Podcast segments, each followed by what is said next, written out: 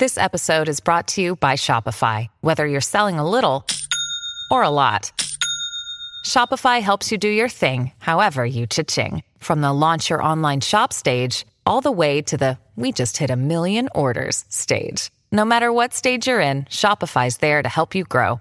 Sign up for a $1 per month trial period at shopify.com slash special offer, all lowercase. That's shopify.com slash special offer.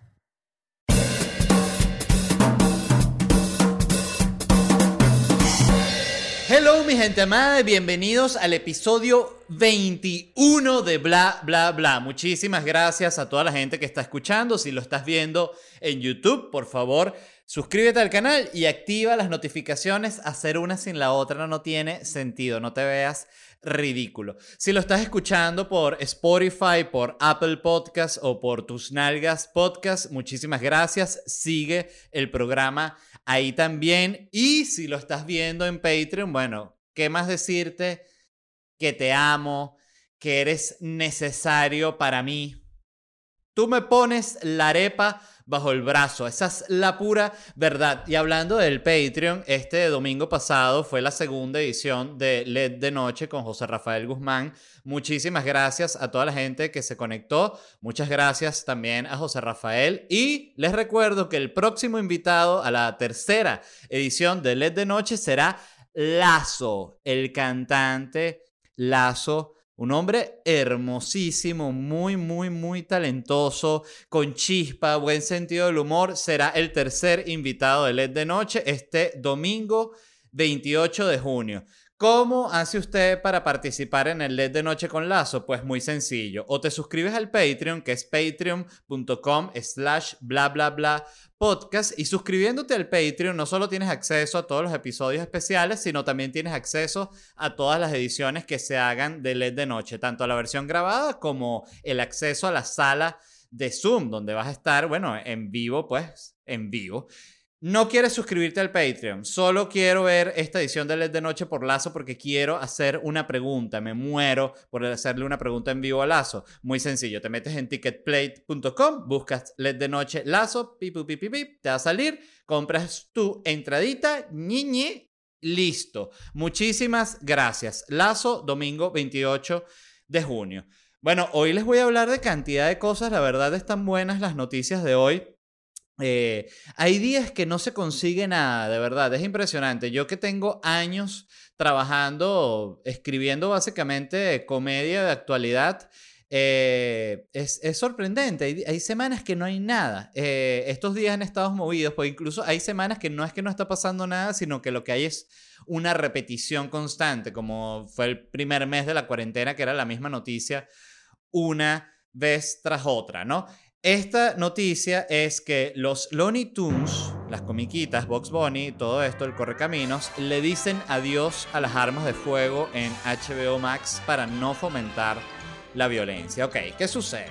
Están produciendo de nuevo la comiquita Looney Tunes, eh, toda nueva, con Box Bunny, el otro Elmer, el, eh, este, todos los de Looney Tunes, el cochino, toda esta gente. Entonces, estos productores nuevos tomaron esta decisión de que no haya armas para no fomentar la violencia. Cosa que me alegra muchísimo porque, bueno, gente, ya está solucionado el problema de la violencia. Yo recuerdo que era clásico que los fines de semana yo veía Looney, Tunes y el lunes llegaba al colegio y ya estaba de una armando una catapulta para lanzarle a mis compañeritos o compraba un, buen cohete de, de, Acme, ¿no? Que te llega por correo y tú también se lo lanzas a tu compañerito. Ya eso se acabó, ¿no? Y de hecho el productor este dijo, estamos atravesando esta ola de lucha contra el acoso escolar. Todos debemos ser amigos.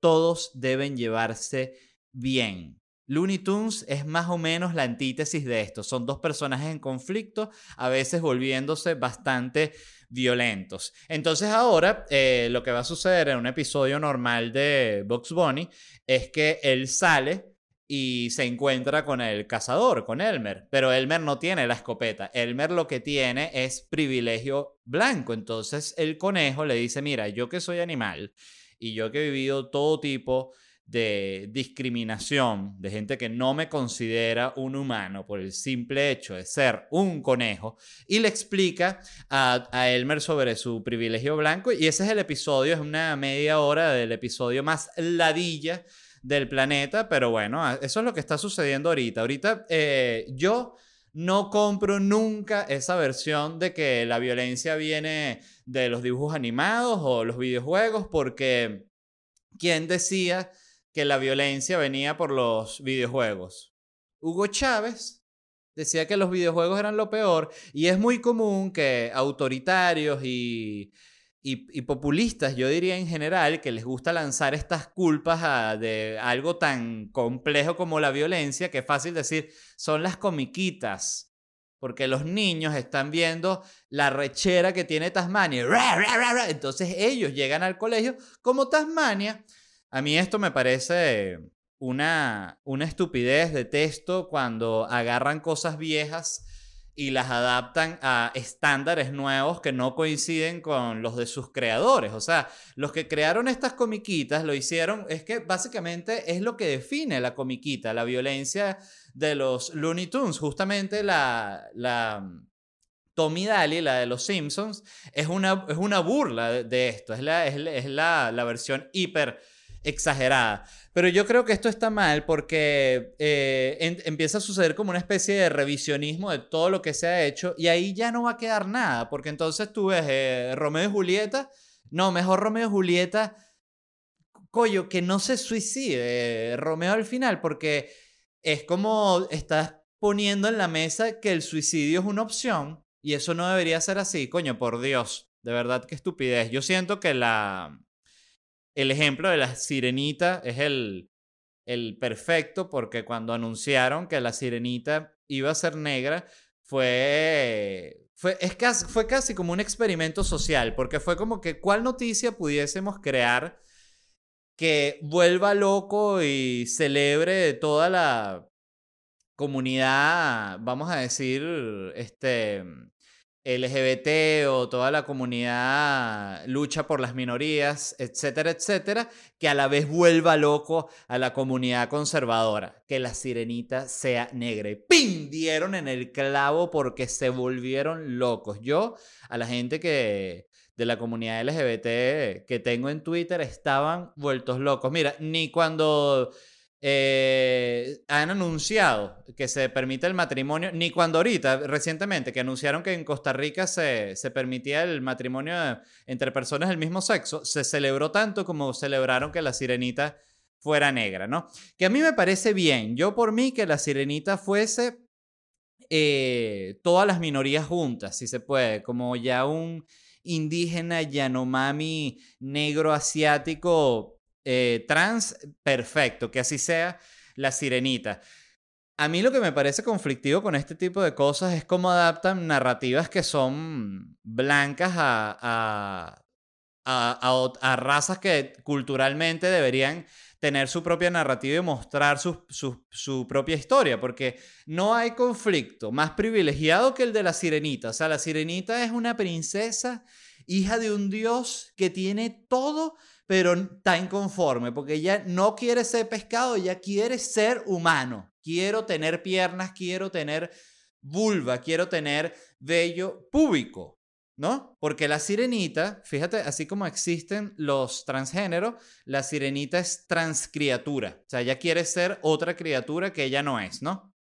Entonces, bueno, se, se pone todo esto que la sirenita es negra, que repito, me parece perfecto, pero yo creo que eso está mal en el sentido de que si tú de verdad quieres reforzar la cultura de otra raza, yo creo que ellos deberían crear sus propias historias desde cero, no agarrarla de los blancos y ponerla en otro color o ponerla en otro género y ya. Me parece, siendo totalmente honesto, me parece hasta flojo. Es como que hay que escribir la vaina. Esto que pasó con la sirenita, recuerdo que también pasó con, un momento en el que hubo una, básicamente una confusión eh, anunciaron que una actriz negra iba a estar en James Bond y se empezó a soltar una noticia de que James Bond va a ser una mujer negra. Entonces también recuerdo que toda la comunidad LGBT, ¡Ah! James Bond va a ser una mujer negra no lo puedo creer. Cuando digo la comunidad LGBT, de alguna forma también meto eh, como feministas más radicales, ¿no? Bueno, este, James Bond va a ser una mujer negra. Gente que ni le importa James Bond, le sabe a culo, pero estaban celebrando que James Bond fuese una mujer negra. Yo, de nuevo, repito, creo que está mal. Creo que ellos deben agarrar nuevas historias, crear nuevos personajes, porque James Bond es uno de los personajes, además, más machistas que existe. No se, me ocurren personajes más machistas que James Bond, de hecho. O sea, James Bond siempre es como que llega una espía rusa y que, James Bond, eres muy habilidoso, pero no tanto como yo que fui a entrenar a Bond. Y que, ¿en qué momento te desnudas, mi amor? Le sabe a culo. Y eso es que si la última película de James Bond. Entonces agarran toda esta este personaje que fue creado eh, usando las máximas herramientas de la degradación del heteropatriarcado y simplemente lo convierten ahorita, no me parece. No me parece, pero en el sentido de que me parece que es contraproducente contra ellos mismos. Y el ejemplo perfecto creo que, por ejemplo, puede ser Coco, la película Coco de Pixar, que es una película sobre la cultura mexicana. Coco no es como que ahorita Blancanieves es un niño mexicano, no, no, no. Coco es una historia que habla de la cultura mexicana desde un punto de vista mexicano, no es la adaptación de una cosa blanca.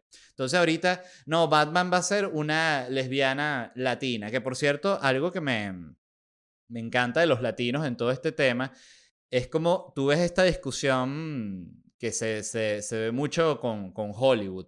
Eh, ¿Por qué no hay más personas de color? ¿Por qué no hay más asiáticos? ¿Por qué no hay más heroínas mujeres? Y los latinos no participamos en esa conversación. Los latinos siempre estamos como que, coño, qué vaina, ¿no? Eh, el, el, ejemplo perfecto justamente también es el de la sirenita. Cuando salió lo de la sirenita negra, controversia, controversia aquí. ¿Por apoyo o, por el, o porque estaban en, en contra de la decisión. Los latinos estaban todos como que, ¡ay, qué bonita la negrita! Qué bonita la negrita, vale, qué chévere, ¿no? Nosotros no, no participamos. Nadie está preguntando cuándo va a ser latina la sirenita. Nadie sabe, porque de hecho, si ya es negra, puede ser latina, porque mitad de Latinoamérica son negros, ¿no? Este, entonces puede decir, no, ¿y de dónde es esa, esa, esa sirenita? Es del, de Brooklyn, no, esa es de puertorriqueña. Entonces, em, ¿en qué quede aquí? Justamente lo que yo iba a decir es que siento que hay como, y es lo que está sucediendo mucho en Twitter, que hay un, un desbalance, o sea, hay el lado hiper ofendido que no se puede decir nada porque, ay, me dolió, me dolió lo que dijiste, me transportó y me dolió. Y están por el otro lado las hiperbestias, como empezó a salir un tweet que lo, lo empezó a retuitear y a comentar mucha gente, de un tipo que estaba comentando sobre el documental este de Epstein, sobre el Filthy Rich, del que tenía el anillo de pedofilia, y el tipo pone como que, bueno, ¿y de cuándo acá una niña de 14 años no es una mujer? En la cultura de los judíos ya es una mujer, que es como que, señor, Cállese la boca, por el amor de Dios, pedófilo. Qué impresionante. Eh, a mí, cuando yo leo una cosa así, digo, no me sorprende tanto el pensamiento, porque sé que el humano es, es depravado y es degenerado y es enfermo, eso yo lo sé. Lo que más me impresiona, y no sé ni siquiera si está bien, lo que más me impresiona es que lo digan, o sea, que no tengan ni siquiera un, un, mínimo, una mínima alerta que les diga, hey, no escribas que, está bien coger una niña de 14 años, por el amor de Dios, no lo tienen. No lo tienen. Qué impresionante. Entonces, hiper ofendidos versus hiperbestias. Por eso es que, bueno, hay que estar en el, en el medio. Y en cada discusión que hay en Twitter, me da risa porque tú ves cualquier tweet ahora que es polémico o que se convierte en viral y cuando lo abres, ahí mismo tiene... Es que no hay tweet que no tenga esto. No hay tweet que cuando lo abras no tenga abajo en respuesta la argumentación de que lo que está diciendo la persona es totalmente erróneo. Los humanos respiran aire. Mm, no es tanto aire, realmente es una combinación de CO2 con... ¡Ah! Y yo lo he hecho, yo lo he hecho, yo he hecho eso. Que he respondido tweets así que no me interesa, que no es mi peo, y me provoca pararme frente a un espejo y decirme, ¿estás listo? Sí, y darme una cachetada dura a mí mismo, por imbécil. Pasando a otras noticias, eh, China podría enviar patos a Pakistán para batallar contra los enjambres de langostas. Eso es un titular real. Esto es porque hay una plaga de, langostas, estos, estos, insectos que son como una especie de grillo gigante. No sé si es lo mismo que un grillo, creo que no. Y tienen una plaga en Pakistán con las langostas y China en apoyo va a mandar 100.000 patos. Eh, porque el pato come este, este animal. Yo no sabía nada de esto. A mí me, yo apenas leí el titular, China podría enviar patos a Pakistán para batallar contra los enjambres de langostas. Langostas se han reunido en una asamblea extraordinaria en la cual solicitarán alianza con las comadrejas y zorros, enemigos naturales del pato. Eh, 100.000 patos piensa enviar China a Pakistán. Leí que los patos pueden comer hasta 200 langostas al día. Qué impresionante. Y que los pollos eh, también comen langostas, pero se comen que sí, eh, mucho menos. Era como un tercio de esto. O sea, igual me parece una locura para el tamaño que tiene un pato, que es un ave que, o sea, no es, no es, no es tampoco pequeña, pero coño, 200 langostas es mucho. Es que ellos también cagan demasiado. Entonces aquí es, yo nunca había leído esta, es el, este término, pero es el uso del pato como arma biológica. Qué belleza. Me imaginé a todos los patos chinos marchando a Pakistán. Un, dos, un, dos, un, dos, un, dos. Todos con las patas así. Un, dos, un, dos, un, dos. Me encanta, me encanta, me encanta. Y lo bueno es que es un ganar-ganar, porque mandan los, los 100, eh, son 100 mil patos eh, a Pakistán se comen todas las langostas y ya están listos para que tú los comas. Los cazan los pakistaníes y están todos esos patos gordos, gordos divinos. Qué delicia, de verdad, qué buena noticia, me encantó. Y pasando a otra noticia, Apple patentó una idea para generar lo que se conoce como selfies grupales sintéticas. ¿Esto qué es? Esto es una básicamente una idea para, aplicación o función de aplicación en la cual tú te puedes tomar una selfie con gente que no está contigo. Entonces tú lo que dices, me voy a tomar una selfie con mis amigos Lazo y José Rafael Guzmán. Entonces tú lo que haces es que tienes que como que etiquetarlos en la foto y ellos te dan su permiso y lo que hace este como algoritmo deep learning, todo el peo, es que busca fotos y, y genera una para hacer una selfie sintética. Entonces, esto es, no paran últimamente diciendo que se están acelerando, a pesar de que esta patente, la idea o, no, o el registro fue hace dos años, pero últimamente se están Sí, están saliendo noticias que son demasiado distópicas. Es muy loco en lo que nos estamos convirtiendo. Ahorita esto, amigo, ¿me puedo tomar una selfie contigo? Sí, amigo, yo te lo permito. Mándame la notificación. Ya te la mandé, amigo. Ay, ya la acepté, amigo. Ok, me voy a tomar la selfie contigo, amigo. Qué triste. Me muero de la tristeza cuando leo estas noticias. O sea, cada vez que veo que la tecnología en vez de se curó, no sé, una vaina rechísima, no, siempre son estupideces tipo estas, que es como, ¿para qué coño sirve esto? Puro eh, pendejada para redes sociales, qué increíble. Y todo esto tiene que ver con lo que se conoce como deepfake, que el deepfake es uno de estos términos que yo había escuchado mucho, pero realmente no sabía exactamente qué significaba. Eh, el deepfake es como este filtro de Instagram que tú cargas una foto y te pone la cara de esa persona. Entonces, si tú tienes una foto de Trump así de frente, la pones y te pone como la cara de Trump. El deepfake hace esto, pero con la cara, la voz, todo, adapta perfecto. El ejemplo perfecto de, de cuando utilizaron esto fue en la película de Star Wars. Luego que murió la princesa Leia, que Disney dijo, no, no, murió la princesa Leia, vamos a respetar y no la vamos a hacer digital. Y pasaron dos días y Disney que ya estamos haciendo a la princesa Leia digital, pero es que coño. es mucho dinerito, discúlpenos. Y los, y los hijos dijeron que sí, que les sabe a culo, que, la, que si quieren la pongamos a la mamá una porno en deepfake. Entonces, deepfake, eh, lo que sucedió en Star Wars, luego de que murió la princesa Leia, es que igual le tocaban unas escenas en las que Princesa Leia dice, eh, pa, tranquilo, todo esto va a pasar a la fuerza, bla, bla, bla. Entonces contrataron a otra actriz que llegó igual, con vestida de la princesa Leia, dijo sus líneas y tal, una señora, y encima de la cara de esa actriz, con esta, ter esta técnica, le pusieron la cara de la princesa Leia con voz y toda vaina. Entonces, deepfake, busqué la, la definición de lo que es realmente, y es deepfake o ultra falso, es un acrónimo del inglés formado por las palabras fake de falsificación y deep learning de aprendizaje profundo. Aprendizaje profundo, escuchen por favor la definición de aprendizaje profundo. Aprendizaje profundo es un conjunto de algoritmos de aprendizaje automático que intenta modelar abstracciones de alto nivel en datos usando arquitecturas computacionales que admiten transformaciones no lineales múltiples e interactivas de datos expresados en forma matricial y tensorial. No entendí un coño de madre. Qué impresionante, ¿no? Cuando uno realmente es un ignorante total en un, en un área. Pero sin embargo, yo entiendo que eso es el, filtro de Instagram. Ah, eso es como el, como el filtro de Instagram. Y el científico te dice, sí, es como el filtro de Instagram. Ah, viste, mi amor, ese es como el filtro de Instagram. Eh, todo esto del deepfake eh, trae como un debate muy interesante a la mesa porque en lo que esta tecnología se termine de perfeccionar, que ya está casi perfecta, es increíble las cosas que pueden hacer.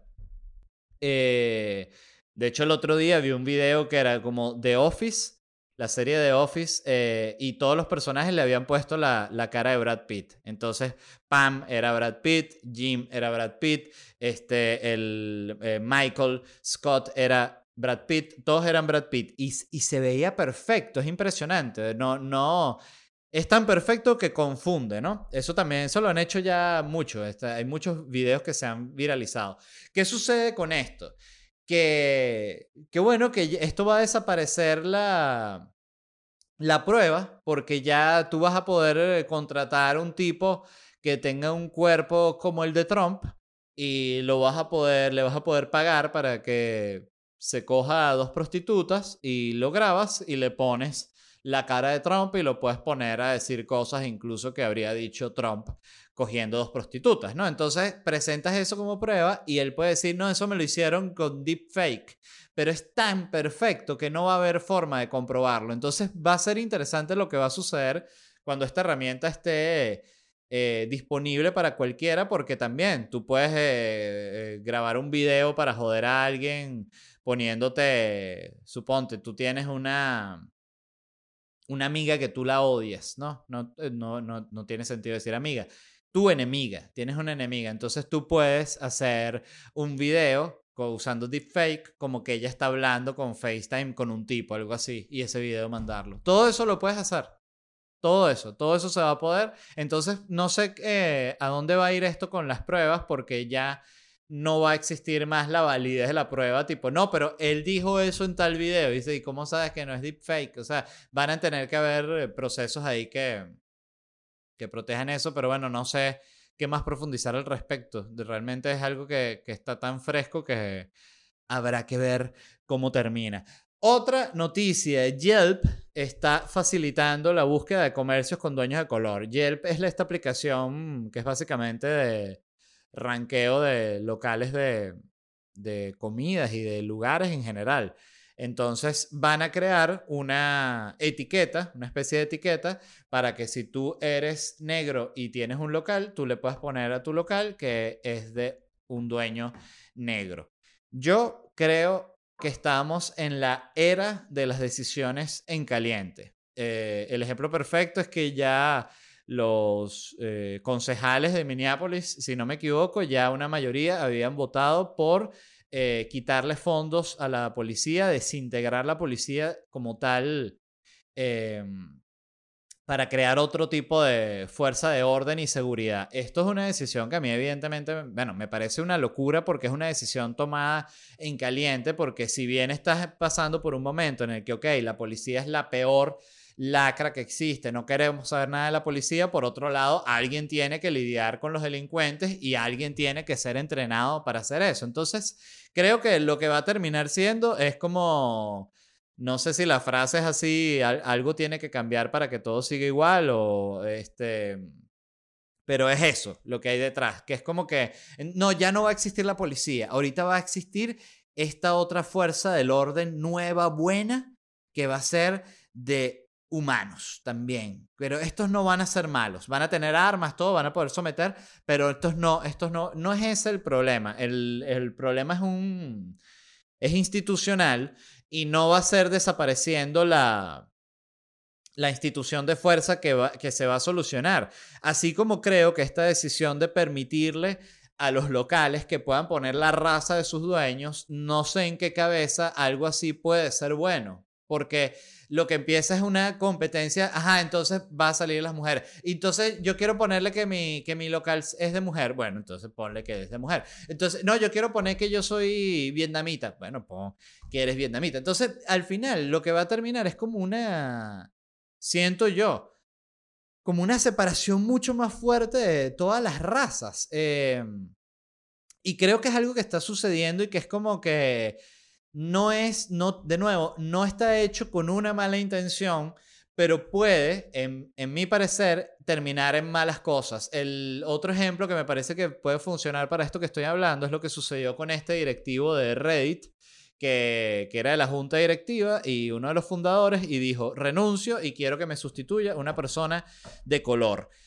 De nuevo, eh, parece increíble, ah, sí, por la igualdad y todo, pero ¿qué sucede, sucede también con la meritocracia? O sea, ¿qué pasa? Me parece que es eh, sustituir algo sin argumento por otro, o sea, la etiqueta de que este cargo directivo lo tiene que tener una persona blanca, porque bueno, son los blancos quienes saben hacer la vaina, entonces ahorita no, este cargo lo tiene que tener una persona negra porque es para la igualdad, pero ¿qué pasa si, por ejemplo, en la orden en el orden natural que tenía esa empresa, a quien le correspondía subir a un puesto en la directiva era a una mujer. Entonces, de repente, ahorita esta mujer no puede acceder. Estoy dando un ejemplo evidente, pero simplemente para, para ejemplificar lo que quiero decir. Si le tocaba a una mujer, entonces ahorita ella no puede entrar en la junta directiva porque a huevo tiene que ser una persona de color. Yo estoy en contra de esto. Yo creo que las personas deberían llegar. Eh, a los cargos por méritos, no por el color de piel, sea el que sea. Es absurdo. Me parece totalmente absurdo esta manera de, verla, pero bueno, es así. Y, ya que Yelp está activando esto de, de poder, eh, sí, mostrar esta etiqueta de que el dueño es, de qué raza es, me gustaría que activaran otras. Eh, una es que se active una etiqueta si el local huele a culo, que pensé que podía ser como medio un culo, como con una nubecita. Entonces es que esa es una marca de que ese local huele a culo, independientemente de, la raza del dueño. Eh, segundo, que una etiqueta que diga si el local es de niños.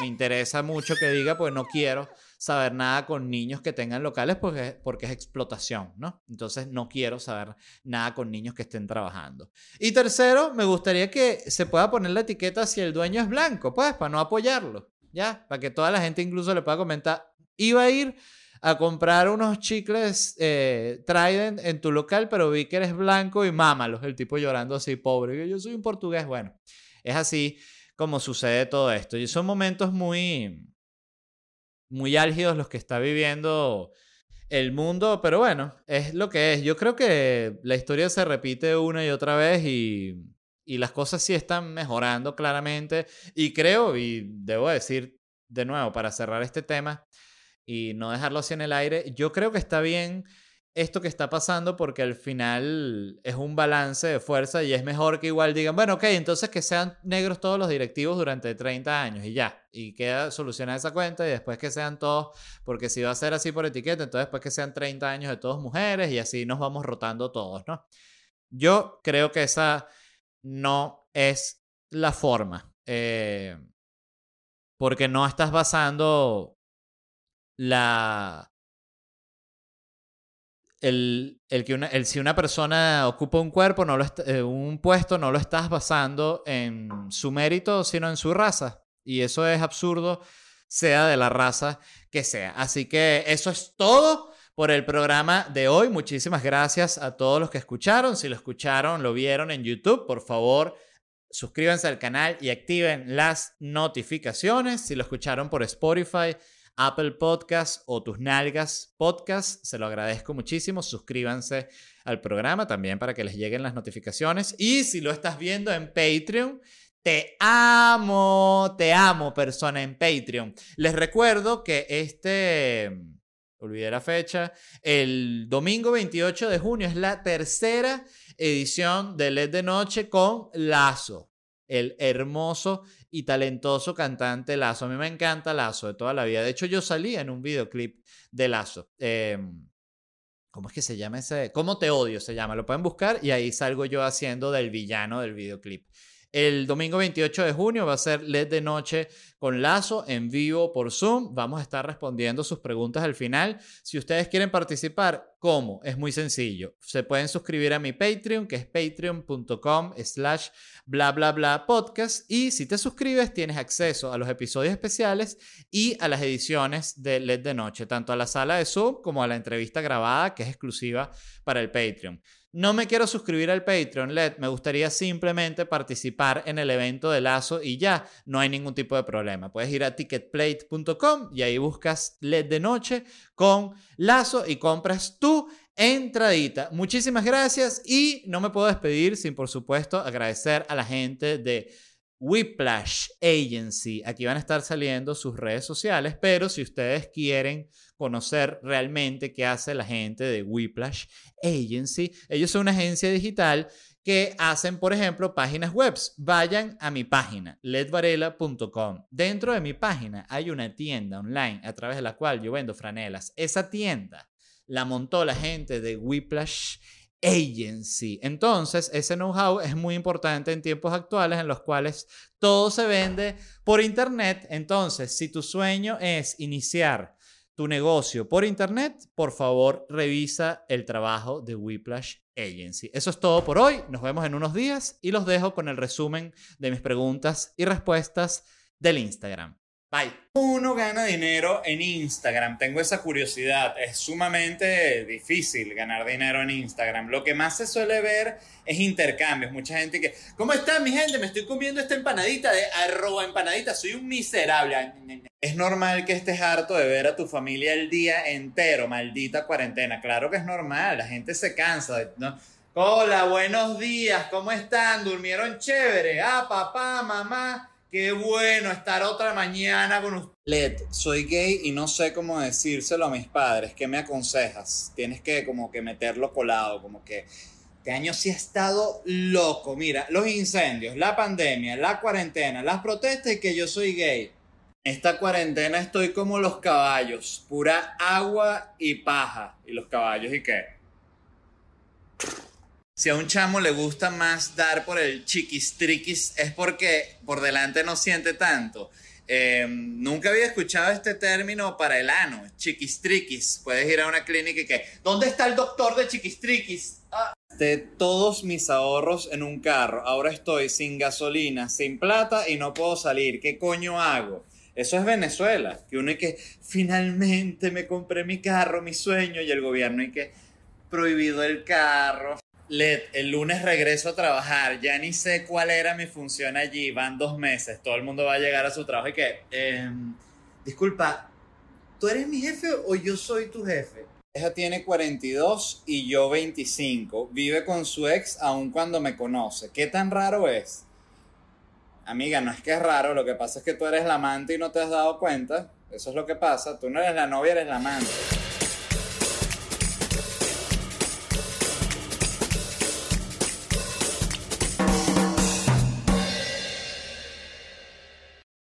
With Lucky Land slots, you can get lucky just about anywhere. This is your captain speaking. Uh, we've got clear runway and the weather's fine, but we're just going to circle up here a while and uh, get lucky.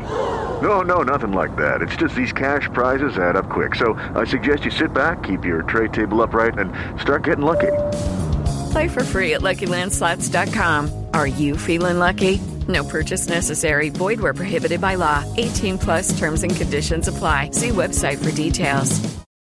¿Estás listo para convertir tus mejores ideas en un negocio en línea exitoso? Te presentamos Shopify. Tal vez no lo sabías, pero nuestro podcast More Than Mamis es un negocio y lo empezamos por supuesto para desahogarnos y hablar sobre la maternidad, no para convertirnos en expertas de ventas y del e-commerce. Así que sí, necesitábamos ayuda para vender nuestro merch y poner en marcha nuestra tienda. ¿Y cómo suena con Shopify?